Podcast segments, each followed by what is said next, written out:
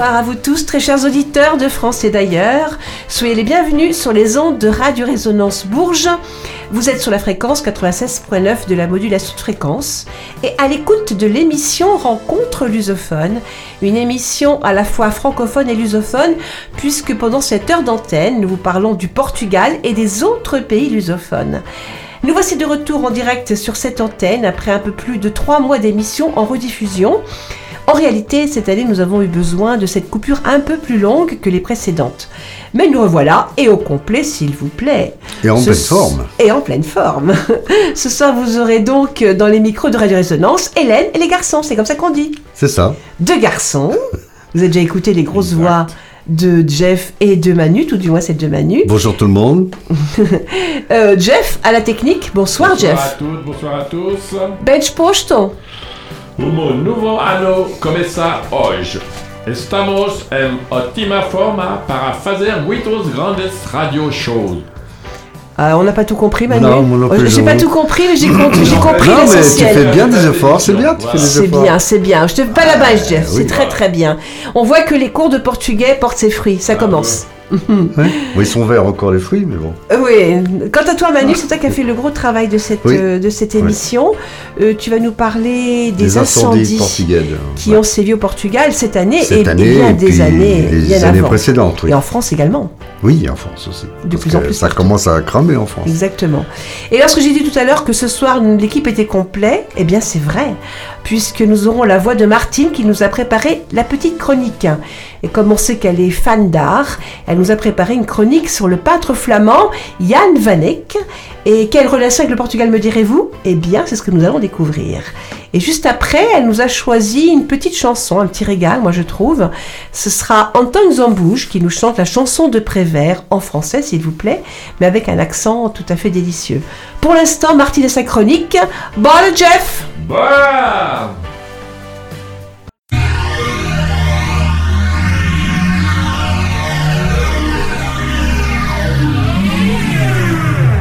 Résonance 96.9.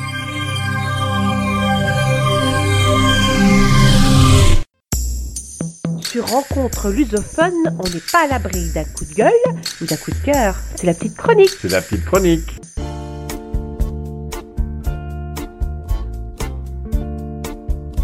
Bonsoir à tous.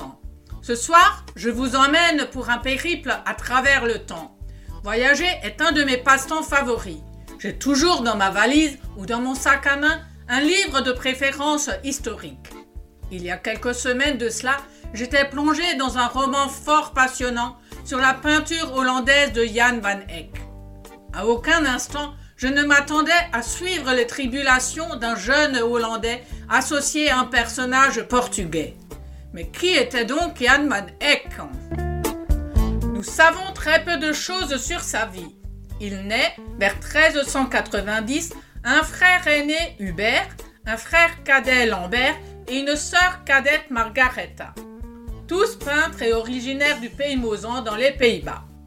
Il n'y a aucune information par rapport à son physique, même s'il est généralement admis que le tableau Portrait d'un homme est un autoportrait qu'il exécuta vers 1433. Jan van Eyck fréquente toute sa vie durant les plus hautes sphères. Il est très apprécié et est bien payé pour son travail. Il fut considéré comme l'un des plus grands artistes de son époque. Il s'est engagé au service de Jean de Bavière, puis du duc Philippe le Bon en 1425 comme valet de chambre. Il devient alors peintre de cour, ce qui lui permet de voyager à travers toute l'Europe. Il rencontrera ainsi les principaux maîtres des pays du Sud. Il est aussi chargé de missions exceptionnelles, comme l'indiquent les archives bourguignonnes à son époque.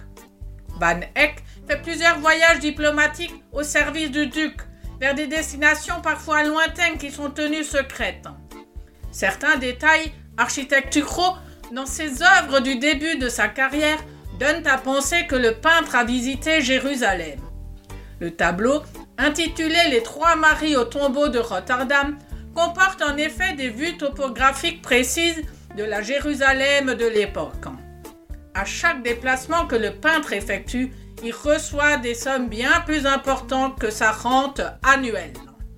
Le duc Philippe le Bon envoya une délégation bourguignonne au Portugal afin de solliciter au roi du Portugal Jean Ier la main de sa fille aînée Isabelle. Elle passa sa jeunesse à la cour portugaise de Lisbonne, partageant avec ses frères une éducation de haute qualité.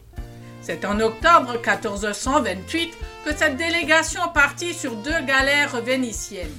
Après plusieurs escales en Angleterre, on mit le cap sur l'Espagne, puis enfin arrive à Lisbonne en décembre 1428. Tenue secrète, cette mission fut dirigée par Jean de Roubaix. C'est lui-même, en janvier 1429, qui demanda la main de l'infante au nom du duc Philippe le Bon. Jan van Eyck, quant à lui, fut retenu pour peindre le portrait de la probable future épouse du duc. Ce sera le seul voyage attesté et archivé que le peintre fit. Les négociations pour le mariage aboutirent au bout de quatre semaines. Le peintre réalisera alors deux portraits de la future duchesse au château d'Avise. Ces œuvres-là furent réalisées quatre ans avant son célèbre rétable de Gand. Aucun original n'existe plus et il ne subsiste que des copies. L'artiste a travaillé sur une base en bois avec de la peinture à huile. Le portrait d'Isabelle du Portugal est particulièrement remarquable de par sa forme précurseur. En posant sa main sur le rebord d'une fausse pierre, elle étend sa présence hors de l'espace pictural. De même, elle regarde directement le spectateur, ce qui est plutôt audacieux pour un portrait de fiançailles. Vers le 12 février 1429, on expédia le projet d'accord en quatre exemplaires, deux par mer et deux par terre. Un ou deux portraits accompagnaient cet envoi. Comme il fallait bien quatre mois pour avoir une réponse de Philippe le Bon, la délégation en profita pour visiter la péninsule ibérique et très certainement faire un pèlerinage vers Saint-Jacques de Compostelle. Fin mai, les délégués étaient de retour à Lisbonne. Le mariage fut célébré par procuration le 25 juin 1429 à Lisbonne. Isabelle de Portugal quitta alors définitivement son pays natal le 19 octobre 1429 dans une flotte de 20 navires et accompagnée de près de 2000 hommes portugais. Le périple jusqu'en Flandre dura 11 semaines. Des tempêtes terribles se produisirent, causant la perte de plusieurs navires. Elle qui, jusque-là, avait une éducation sobre et religieuse, dut à son arrivée s'habituer au style de vie extravagant et dispendieux de la cour de Bourgogne. C'était alors la cour la plus opulente d'Europe. Tout comme son mari, la duchesse passa une grande partie de sa vie sur la route entre les Pays-Bas bourguignons et la Bourgogne. Isabelle était une femme très raffinée et intelligente qui aimait s'entourer d'artistes et de poètes. Certains des plus grands peintres de son époque firent son portrait, comme Jan van Eyck et Roger van der Weyden. En 1430, un document ducal fait penser que Van Eyck réside de nouveau à Bruges. C'est aussi à cette époque qu'il réalisa ses commandes privées les plus célèbres. Le portrait de Timotheus, l'homme au turban rouge en 1433, les époux Arnolfini en 1434 et la Vierge chanoine Van der Pelle entre 1434 et 1436. C'est en 1436 qu'il effectua une dernière fois un voyage lointain et secret en terre non chrétienne. Jan van Eyck meurt le 9 juillet 1441. Isabelle de Portugal a su s'imposer à la cour où elle mit en place un cadre exigeant. Grâce aux qualités politiques dont elle était dotée, Philippe l'associa à l'exercice du pouvoir. Elle conserva toujours des relations avec sa famille au Portugal. Elle joua ainsi un rôle déterminant dans l'exploration et la colonisation des Açores par les Flamands. À partir de 1457, elle se brouille avec son mari sur des questions politiques. Elle décédera en décembre 1471 dans un des châteaux de son fils à Air-sur-la-Lys. Les jalons historiques ont été posés. Pour vous donner l'envie de lire le roman L'enfant de Bruges de Gilbert Sinoué, voilà le synopsis. Arborant un air mystérieux, l'index posé sur les lèvres, le peintre Jan van Eyck avait chuchoté. Petit, il faut savoir se taire, surtout si l'on sait. En 1441, à Bruges, Yann, 13 ans, est le fils adoptif et apprenti de Van Eyck. Deux des ex-apprentis du peintre sont tués.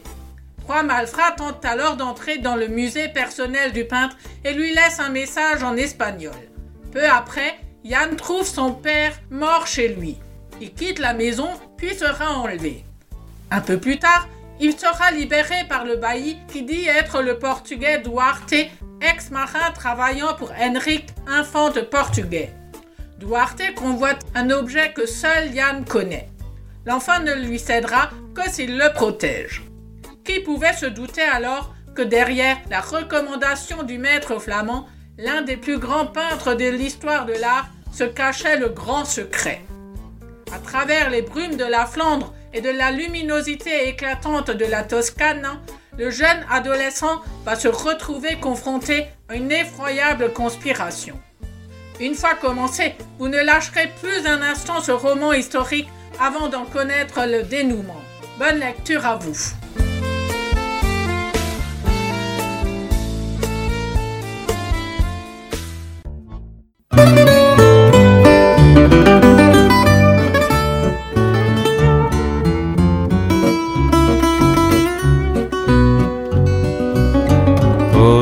Voudrais tant que tout se souvienne.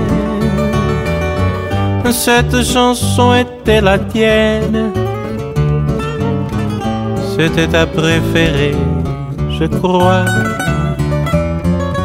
Qu'elle est de Prévert et Cosma. Et chaque fois, les feuilles mortes te rappellent à mon souvenir. Jour après jour, les amours mortes n'en finissent pas de mourir. Avec d'autres, bien sûr, je m'abandonne, mais leur chanson est monotone. Et papa, je m'en diffère. À cela, il n'est rien à faire. Car chaque fois, les feuilles mortes te rappellent à mon souvenir. Jour après jour, amours mortes n'en finissent pas de mourir. Peut-on jamais savoir par où commence et quand finit l'indifférence. Passe l'automne, vient l'hiver. Et que la chanson de Prévert, cette chanson, les feuilles mortes s'effacent de mon souvenir. Et ce jour-là, mes amours mortes en auront fini de mourir.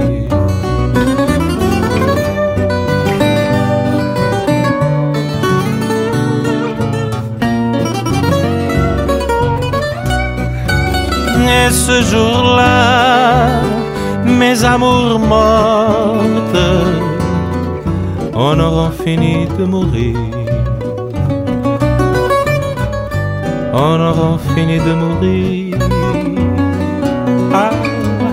En auront fini de mourir.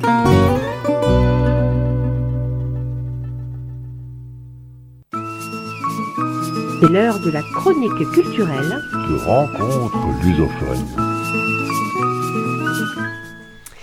Alors l'été, Manu, l'été fut chaud, c'est comme ça qu'on dit. hein, et il y a quelques années, on aurait été content de dire l'été sera chaud, l'été sera chaud, comme dans la chanson d'Éric Chardin. Mais ce qu'on vit depuis les années 80-90, et notamment cette année, a été et, autrement plus dramatique. Je me souviens, il n'y a pas très longtemps, dans les étés les plus chauds, on subissait une canicule durant les trois mois d'été, une seule canicule. Et, mais plus ça va, plus on les accumule, ces canicules. D'ailleurs, je ne sais même pas plus combien on en a eu cette année, mais c'était quand même euh, assez compliqué.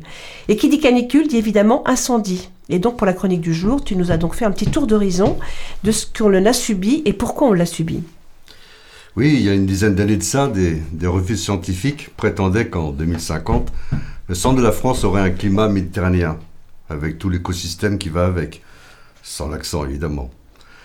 Il faut dire que le changement climatique n'est plus un leurre, mais bel et bien une triste réalité. Et à contrario de certaines prévisions, le phénomène aurait tendance à s'accélérer. En tout cas, le fait est que les climats remontent. Mais il se pourrait bien que dans le centre de la France, dans ces prochaines décennies, les gens auront de plus en plus chaud en été et de plus en plus froid en hiver, à l'image d'Aber Interior au Portugal. Ils subiront des grands incendies comme ceux qui ont sévi cette année en Aquitaine, ou bien celui qui a ravagé au mois d'août à Serra da Estrela, dans le centre du Portugal. Tu te rappelles euh, Eh oui, oui, oui, oui. j'y étais, j'y étais. Enfin, nous y sommes allés Ouais. après. exact. Ah ouais, après, oui, Après parce qu'il a détruit quand même plus d'un quart Ouais, du parc naturel. hein. Mhm. Et il est classé quand même au patrimoine mondial de l'UNESCO. C'était dramatique. Imaginez des grandes forêts comme la Sologne qui seraient la proie des flammes, comme une grande partie des terrains est privée et plus ou moins entretenue avec des centaines de kilomètres de barrières et de fils barbelés pour les délimiter, les pompiers auraient du mal à y accéder. Sans compter les milliers d'animaux qui brûleraient vifs coincés contre ces fameuses barrières et fils barbelés. À cause de la vantardise de certains hommes qui croient que la Terre et la planète est à eux. Oui, le feu s'en donnerait à cœur joie. Mais si le climat remonte et que le centre de la France se retrouve avec un climat méditerranéen, quel climat aurions-nous au Portugal et en Espagne? Aurons-nous des climats désertiques dans la péninsule ibérique, comme c'est déjà le cas dans le centre de l'Espagne, en Andalousie entre autres? Il se pourrait bien qu'à force de sécheresse et d'incendies à répétition, l'eau ne vienne à manquer dans la péninsule ibérique et qu'une véritable guerre de l'eau ne s'installe, comme on a pu voir quelques prémices entre les deux pays il y a deux ou trois ans. Quand les Espagnols coupèrent carrément les vannes des plus grands fleuves de la péninsule. Essayant de garder un maximum d'eau. Nous avons, nous avons un invité d'honneur qui n'a pas plus que six mois et donc euh, bon, voilà, il a, il a quitté le studio. Tu peux continuer. on, on ne cache rien. hein. Oh bah il voulait écouter, c'est normal. Exactement. Exactement. J'en étais où Oui. Alors les enjeux pour le contrôle de l'eau dans cette partie du monde, ces prochaines années seront délicats. Il y a des chances que Bruxelles soit obligée de jouer les arbitres et de taper du poing sur la table. Mais bon, nous n'y sommes pas encore. Quoique.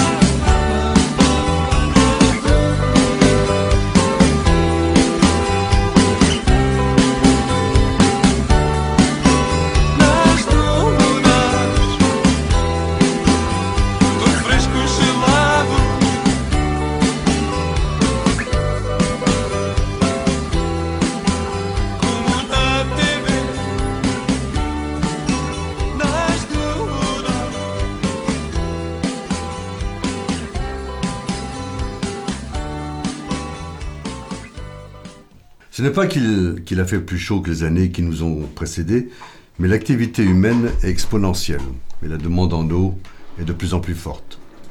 Chacun y va de son petit confort, ce qui est humain après tout. Chacun veut sa petite piscine privée, sa petite clim pour mieux supporter les canicules. Canicules qui risquent de devenir la norme dans les années à venir. Après tout, se dit-on, les riches ne font pas d'efforts, alors pourquoi nous obliger à en faire? À essayer de nous culpabiliser C'est tout à fait immoral.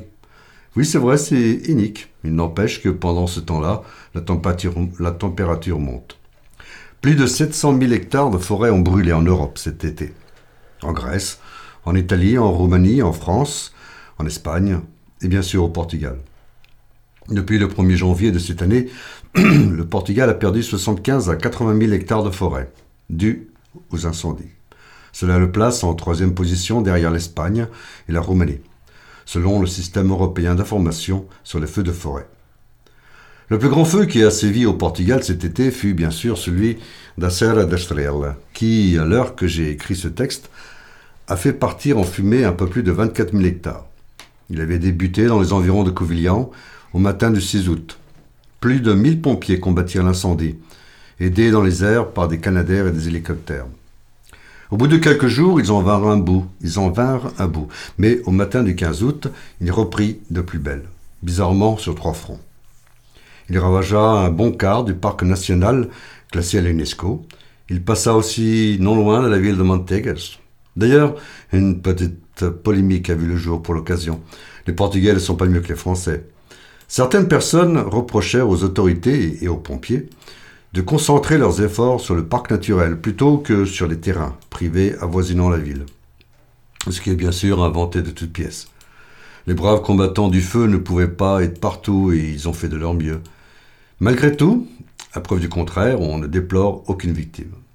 Vers le 18 août, le pays a connu une accalmie sur le front des incendies. Le grand feu d'Assadelstrel était maîtrisé. Le soir du 17 août, le commandant de la protection civile portugaise, Miguel Oliveira, se montrera prudent en affirmant que, je cite, Le feu est maîtrisé, mais n'est pas éteint. Un travail de consolidation va se poursuivre dans les prochains jours. Il est vrai que le Portugal a connu cette année une sécheresse hors du commun. Cet été ne fut qu'une succession de canicules. Les températures ont été bien plus hautes que ce que l'on a connu en France. Le mois de juillet fut un des plus chauds et secs que le pays ait connu depuis un siècle.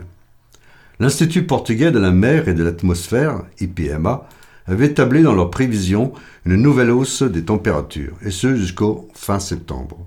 Selon eux, septembre 2022 au Portugal devrait, devait être plus chaud et plus sec que la normale, ce qui ne fut pas trop le cas, encore heureux.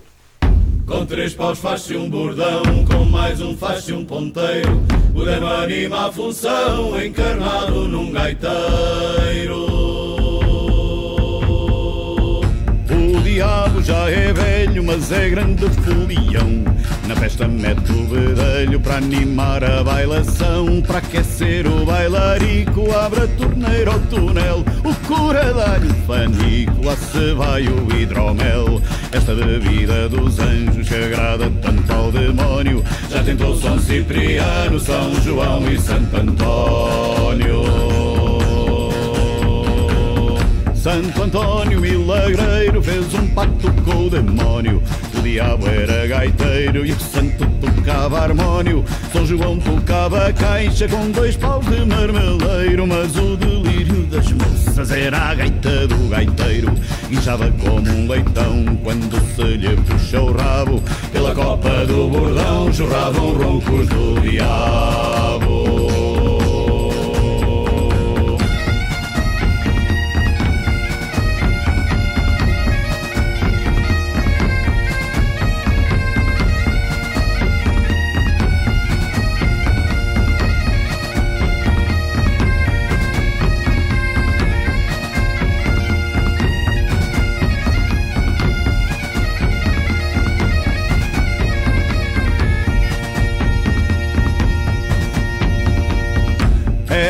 Gaita do demónio que suave vendia a parada.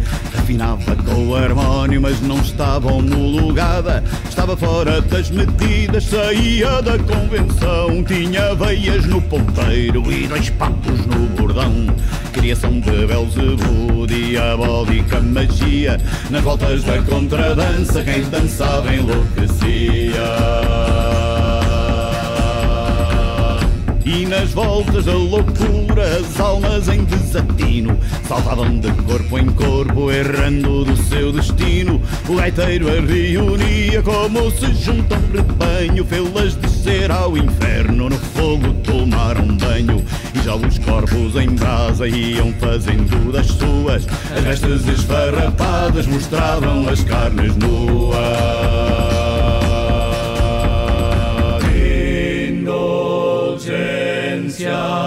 absolutionem et remissionem peccatorum tribuat nobis Dominum.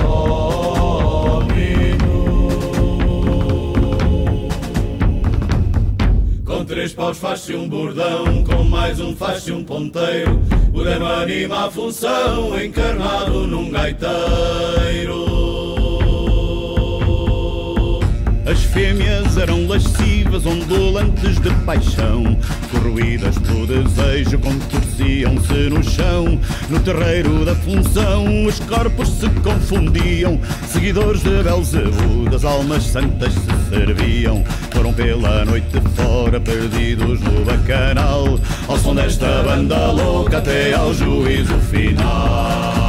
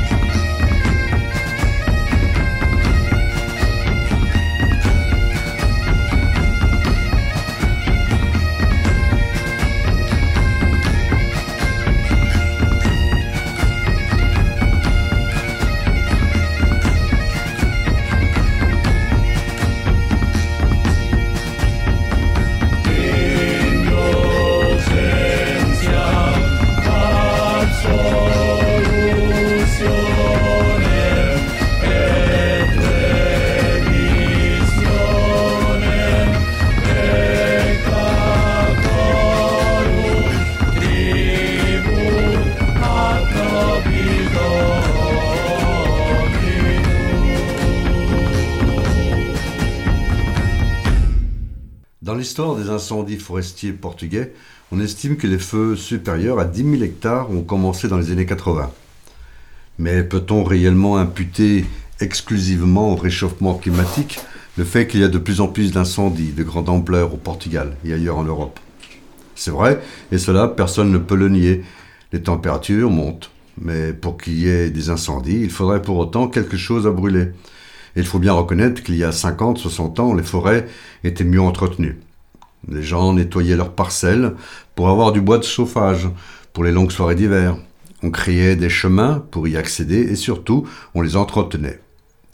Mais vers la fin, mais vers la fin des années 70 et le retour de la démocratie, les jeunes aspirèrent à une meilleure vie que celle de leurs parents et les possibilités de faire des études aidant, ils partirent tous en masse étudier et vivre dans les grandes villes. On vit alors un énorme exode rural, et les forêts furent moins entretenues, et les chemins furent envahis par les herbes et creusés par les ruissellements hivernales par manque de bras. L'ancienne génération commençait à être vieillissante, et c'est peut-être là une des causes, pas la seule évidemment, que les grands feux commencèrent à sévir au Portugal. Avec l'ouverture des marchés portugais vers le monde et l'Europe, des, grands lobbying, plus particulièrement de la pâte à papier, étaient avides de matières premières. Alors, certaines sociétés n'hésitèrent pas à employer des mercenaires pour mettre le feu au pinède. Un pain brûlé n'est plus bon pour la résine ou pour la fabrication de meubles, mais il peut encore être vendu, pour une bouchée de pain, bien sûr, pour en faire de la pâte à papier. Ce qui, au début, n'était qu'un- qu'une simple rumeur, se confirma au fil des années. On dit que ces procédés ignobles n'ont plus cours de nos jours. Cela reste encore à vérifier. À la suite de ces criminels payés par les grands groupes, Les pyromanes prenaient souvent le relais. Et que dire des inconscients qui balançaient leurs mégots de cigarettes par la fenêtre des voitures. À ce sujet, je me rappelle que dans les années 80, les Portugais qui habitaient au pays accusaient les immigrants de venir mettre le feu pendant les vacances d'août, par leur inconscience. Car ces foutus immigrants, disaient-ils, viennent là avec leurs grosses bagnoles et leur mauvaise habitude de jeter les mégots de cigarettes par la fenêtre.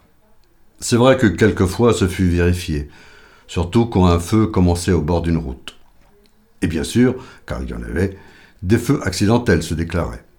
Bien souvent, des bûcherons ou des promeneurs jetaient leurs bouteilles de bière ou de soda dans la nature. Et le soleil, par effet loupe, mettait le feu. Et la plupart du temps, ce n'étaient pas des immigrants. Au début des années 2000, l'État a permis aux deux plus grandes sociétés de pâte à papier, Navigator et Altri, de créer leur propre compagnie de pompiers privés pour protéger les innombrables forêts d'eucalyptus parsemées à travers le pays. Les forêts d'eucalyptus représentent plus de 20% des terrains boisés au Portugal, ce qui est énorme. Donc, a priori, ces fameuses sociétés n'ont plus d'intérêt à qu'il y ait des incendies de grande ampleur. Bien au contraire. L'eucalyptus est la matière première de la production de la papeterie au Portugal. Alors vous pensez bien.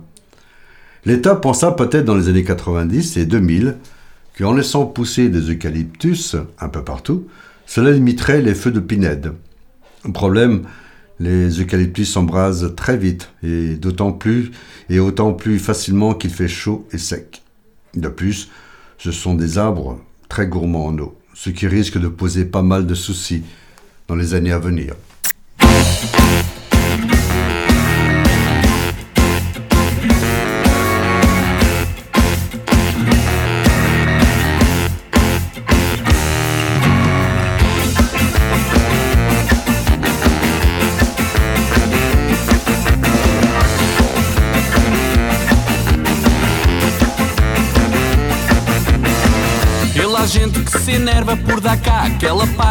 há gente que é tão calma que nem na desgraça ralha. Calha a ver gente que é alta, calha a ver gente que é baixa, calha a ver gente apressada e outra que não se despacha. Há gente que fala antiga, há gente que usa LOL, uns que gostam de postilha, outros nem veem futebol. No meio de tanta gente, há uma coisa que eu sei bem: que ele há gente para tudo e não há nada para ninguém.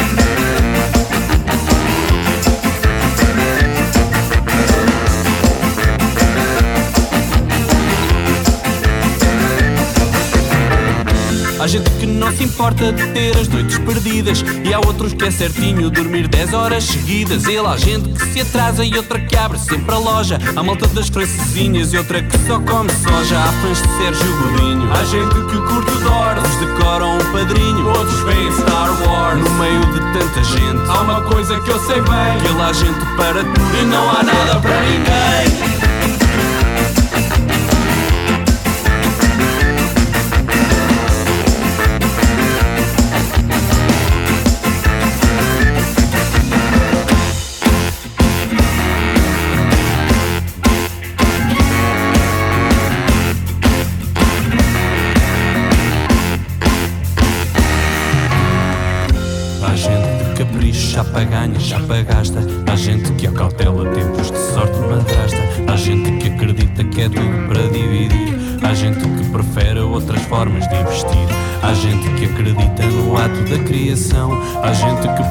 procura ainda outra explicação. Há gente que olha ao céu sempre à espera que o sol espreite. Há gente tão diferente quanto a água é do azeite. Há gente de maratona, seja a estrada boa ou má. Outros preferem poltrona e não saem do sofá. No meio de tanta gente, há uma coisa que eu sei bem: que lá há gente para tudo e não há nada para ninguém.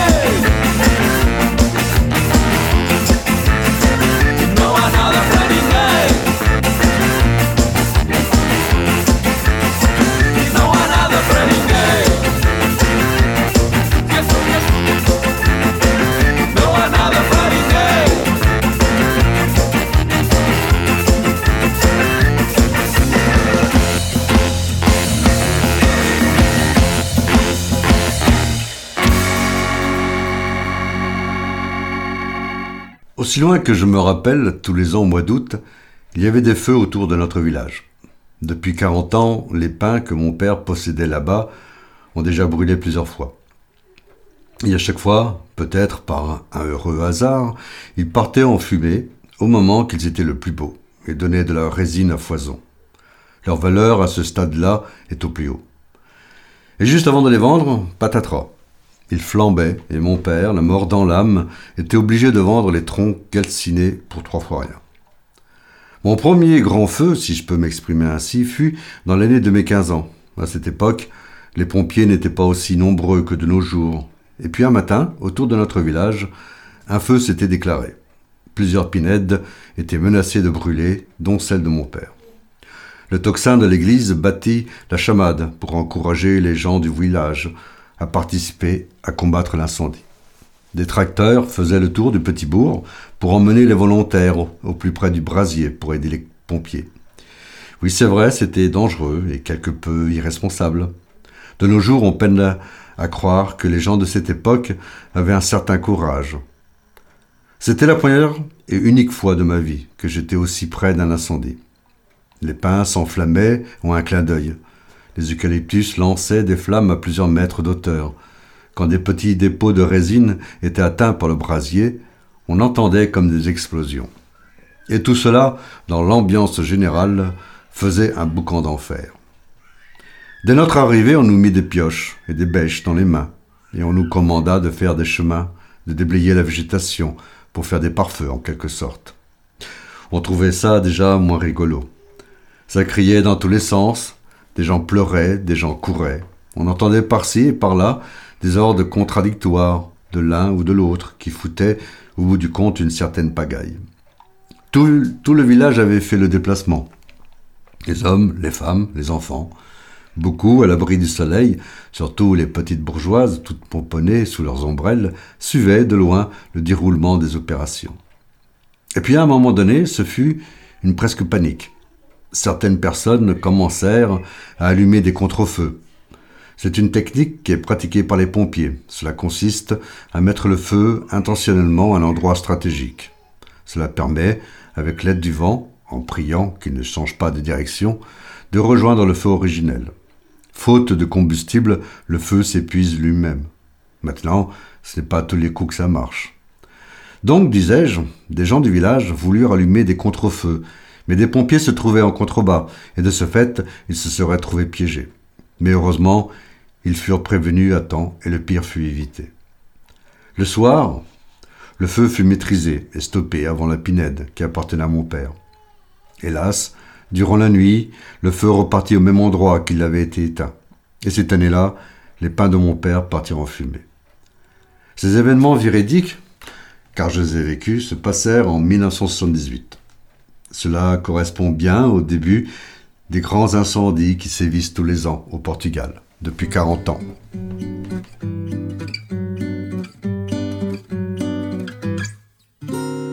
Bate que bate no peito um tambor. O que será que me deu? Será que fui morto em combate? Ou será amor?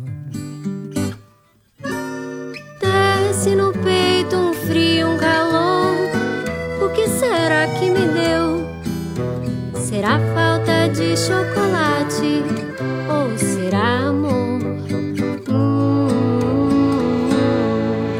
Só sei que até as buzinas da hora de ponta parecem cantar. E até o cheiro a gasolina emana um aroma de rosas no ar. E o shopping dos olivais lembra as luzes de Paris. E até nas capas dos jornais vem que afinal o mundo é feliz. Lará, lará, o mundo é feliz. Lará, lará. Dá-me um achaque, um batuque, um ataque. Que piripa que me deu? chilique ou será amor? Ataca a espinha e rouba retiro, acelera o coração. Será que sai com a aspirina ou será amor? Hum. Só sei que até as cantigas que tocam na rádio me descem cantar. E as ervas daninhas da berma da estrada parecem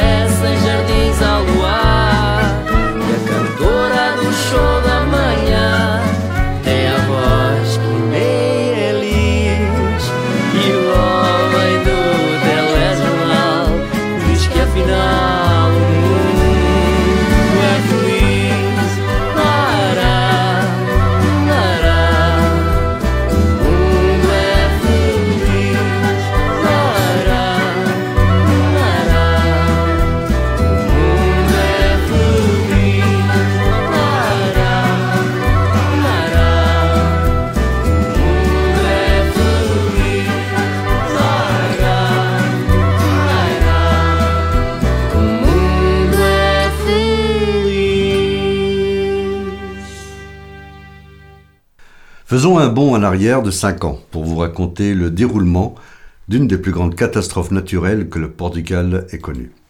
L'année 2017 fut la plus incendiaire que le pays ait connue depuis 10 ans. En termes d'incendie, l'été fut long. Le feu de, forêt, qui commença à Pedro Grande le 17 juin, provoqua la mort de 65 personnes. D'origine accidentelle, il serait survenu lors d'un orage sec, après qu'un arbre fut frappé par la foudre. L'incendie s'était propagé à une vitesse foudroyante. Il faut dire qu'en ce début de juin, il faisait terriblement chaud. Le thermomètre dépassait allègrement les 40 degrés. De plus, la pluviométrie dans les mois qui précédèrent l'été dans la péninsule ibérique fut faible. Et le manque d'eau, déjà, si tôt dans l'année, commençait à faire défaut dans certaines régions. Entre 2006 et 2016, les gardes forestiers ont été réduits de près d'un tiers. L'austérité qui frappa le Portugal suite à la crise de 2008 eut comme conséquence le faible investissement de l'État pour la lutte contre les incendies. La privatisation des moyens aériens et l'amputation des budgets alloués à la politique forestière ont été poursuivis par les gouvernements successifs. Il était, il était évident qu'une catastrophe de grande ampleur était inévitable. Et ce fut Pedro Grande qui en paya un lourd tribut. Dans cette région montagneuse du district de Leiria, la campagne est couverte de forêts de pins et d'eucalyptus. Dans ce contexte, le feu s'en donne à cœur joie. Et dans la nuit du 17 au 18, l'incendie évolua très rapidement sur quatre fronts. Le 18 juin, 800 pompiers et 257 véhicules étaient mobilisés contre le brasier qui ne cessait de s'intensifier. Trois Canadaires appuya les hommes au sol dans la même journée. L'Espagne envoya deux autres Canadaires. La France, quant à elle, fournira trois bombardiers d'eau, grâce à l'activation du mécanisme européen de protection civile. C'est alors qu'est survenu le drame qui fit que l'incendie de Petrogan Grande restera dans les annales comme une des plus grandes catastrophes naturelles que le Portugal ait connues. Des dizaines de voitures cherchant à fuir l'incendie seront rattrapées par le brasier. Tous ces pauvres gens ont, eu la mauvaise idée de prendre une route forestière, la nationale 236, entre la Figueira dos et Castanheira de Pera. Au moins 30 personnes vont périr brûlées vives dans leur voiture. Depuis ce funeste jour, la route est dénommée la route de la mort par les médias. 17 autres victimes seront retrouvées brûlées dans le secteur. Elles avaient dû visiblement chercher à quitter leur voiture à l'approche des flammes. D'autres victimes succomberont dans leur maison sous l'emprise des flammes dans le village de Pedrogangara. Le 22 juin, quand l'incendie fut éteint, on déplora 65 victimes et plus de 250 blessés, dont plusieurs pompiers brûlés et traumatisés par les découvertes macabres qu'ils firent quand ils purent s'approcher des véhicules incendiés, parsemés sur la petite nationale. L'incendie réduisit en cendres plus de 25 000 hectares de végétation. Quatre mois plus tard, le centre et le nord du Portugal furent frappés une nouvelle fois par une vague de feu de forêt. Bilan 45 victimes étaient venues alourdir le terrible bilan des incendies, faisant de l'année 2017 comme la plus meurtrière de l'histoire du Portugal pour ce genre de catastrophe naturelle. En mai 2021, un procès s'est ouvert sur l'incendie meurtrier de Portugal. Onze personnes étaient sur les bancs des accusés. Plusieurs d'entre elles encouraient de la prison ferme. Parmi eux, on y trouvait le commandant des pompiers de la commune, des élus locaux de l'époque des faits, une société électrique de distribution et enfin une entreprise qui était chargée de l'entretien de la nationale 236, celle qui fut un piège mortel pour 30 personnes. Le verdict final était attendu vers la mi-septembre de cette année. Au cours du procès, les juges reconnurent des défaillances, que ce soit au niveau de la prévention ou de l'organisation durant le drame. Mais ils considérèrent que l'ampleur du désastre, qui avait fait 63 morts et 44 blessés, avait été provoquée par un phénomène naturel qui, je cite, était extrême, rare et imprévisible. Les onze, les onze accusés, jugés au tribunal de l'Héry pour homicide par négligence, ont toutes été acquittés. La faute a pas de chance, en quelque sorte. No comment. Malgré tout, même si c'était la faute à personne, le gouvernement d'Antonio Costa a reconnu la responsabilité de l'État et les familles des victimes des incendies qui sévirent cette année-là ont été indemnisées à hauteur de 31 millions d'euros au total.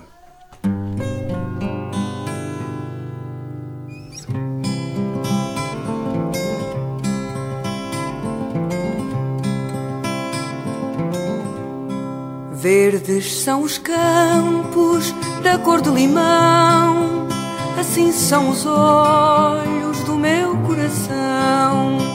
Campo que te estendes com verdura bela, ovelhas que nela vosso pasto tendes, de ervas vos mantendes que traz o verão, e eu das lembranças do meu coração. Isso que comeis não são ervas, não, são graças dos olhos do meu coração. De ervas vos mantendes que traz o verão, e eu das lembranças do meu coração.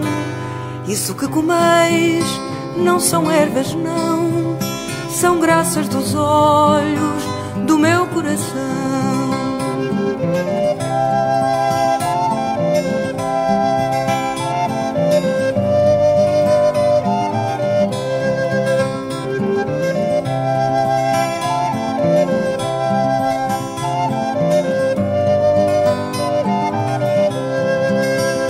Ervas vos mantendes que traz o verão e eu das lembranças do meu coração.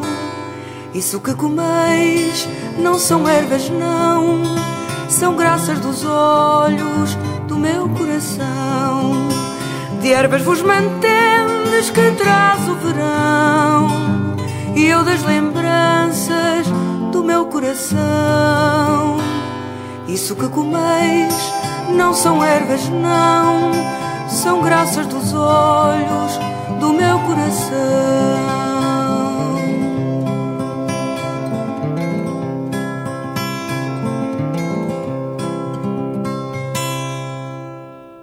Depuis quatre décennies et fort de leur expérience, une prévention des incendies s'est mise en place au Portugal depuis 2018.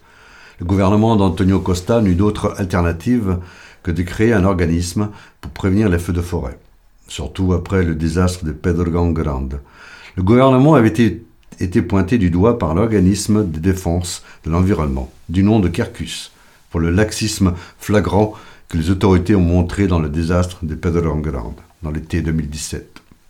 Depuis quatre ans, les mesures que cet organisme prend pour la prévention des incendies inspirent plus d'un pays en Europe et servent d'exemple aux autres compagnies de pompiers européens et mondiaux. C'est du moins ce que prétend un média en ligne de vulgarisation scientifique, Futura. S'il y a bien un incendie qui restera dans les mémoires des Portugais pour longtemps, c'est celui qui ravagea un quartier de Lisbonne en 1988.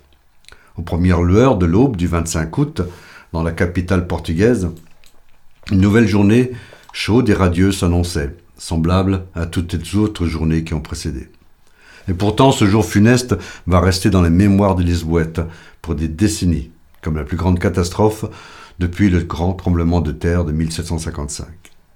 Cela commença par un coup de téléphone à la caserne des pompiers. Un passant qui retournait chez lui, sûrement après une nuit blanche, informa que de la fumée sortait du grand magasin Grandela. Il était 5h21 du matin. Lieu emblématique du quartier de Chiade, d'Ouchiade, il fut construit à l'image des grands magasins parisiens. Il était très fréquenté par les Lisboètes et les touristes. C'était diabolique, dira plus tard le commandant des pompiers, Santinhos Mathias. Quand la brigade arriva sur les lieux, deux minutes plus tard, l'incendie faisait rage depuis une heure et le magasin Grandel était déjà un véritable brasier. Et d'autres immeubles commençaient à s'embraser. Il faudra 1680 pompiers pour venir à bout du sinistre. Vers 8 heures du matin, nous avons vraiment eu peur, avoua le commandant. L'avance du feu semblait irrésistible. Les flammes s'élevaient à 30 ou 40 mètres au-dessus du toit. Des poutres incandescentes tombaient de partout. Tout cela au milieu d'assourdissantes explosions de gaz. À la radio et à la télévision, les journalistes pleurent en direct, en racontant les efforts désespérés des pompiers. Partout, l'émotion est intense. Le feu sera finalement vaincu en fin d'après-midi, à 17h50. Lisbonne est blessée une nouvelle fois dans son cœur et irrémédiablement le souvenir du terrible tremblement de terre qui ravagea toute la partie basse de la ville ressurgit. Ouchiade, qui fut reconstruit par le marquis de Pombal, n'était plus qu'un tas de ruines. Un bombardement aérien n'aurait pas fait mieux. Malgré tout, les Portugais découvrirent que le bilan aurait pu être pire. Le vieux centre, commerçant, quasi désert la nuit, avait pu être évacué rapidement. On compta finalement deux morts, 73 blessés et 300 sans-abri.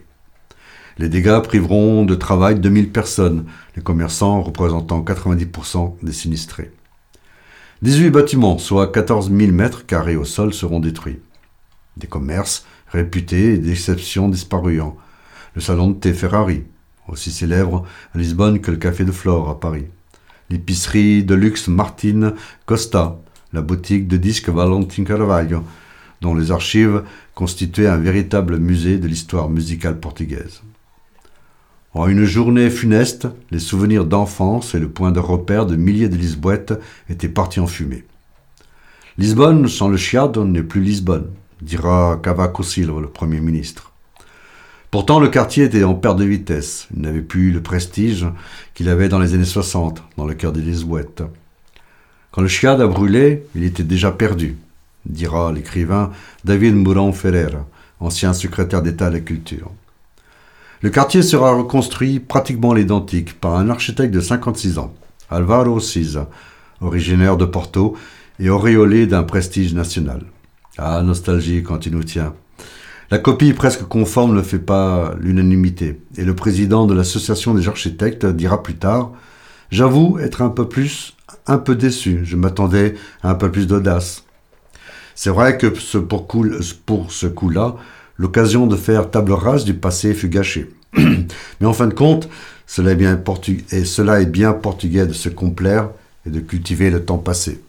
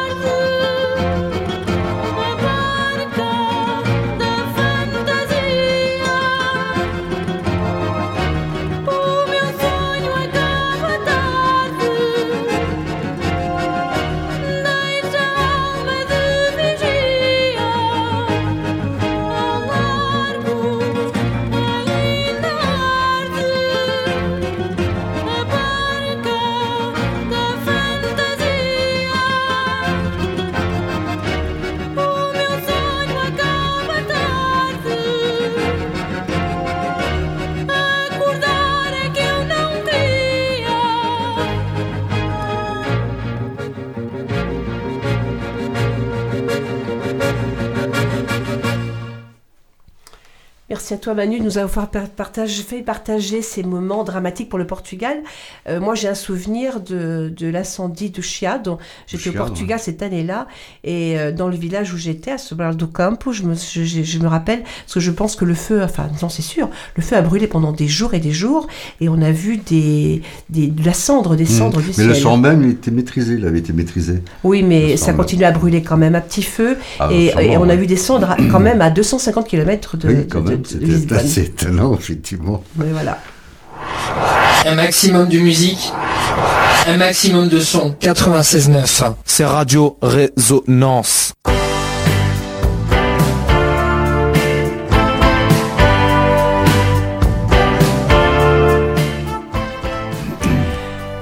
Notre émission se termine. Bon week-end ensoleillé à tous. Profitez bien et allez prendre l'air demain. Quant à nous, on vous dit à samedi prochain, ici même et à la même heure. Oui, il fait beau demain, alors on va pouvoir Oui, sentir. avec. Exactement. Profitons-en. Au revoir tout le monde, et puis à une prochaine. Eh oui, c'est ici que notre émission se termine, mais pour aujourd'hui seulement. On revient samedi prochain sur cette même antenne, avec le podcast de l'émission de ce soir à votre disposition et à l'infini sur le site de Radio Résonance Bourges et sur notre page Facebook Rencontre lusophone au pluriel. Tes marches Se longe achar que nunca vai servir, caguei o escuso de me aproximar. Só ponho creme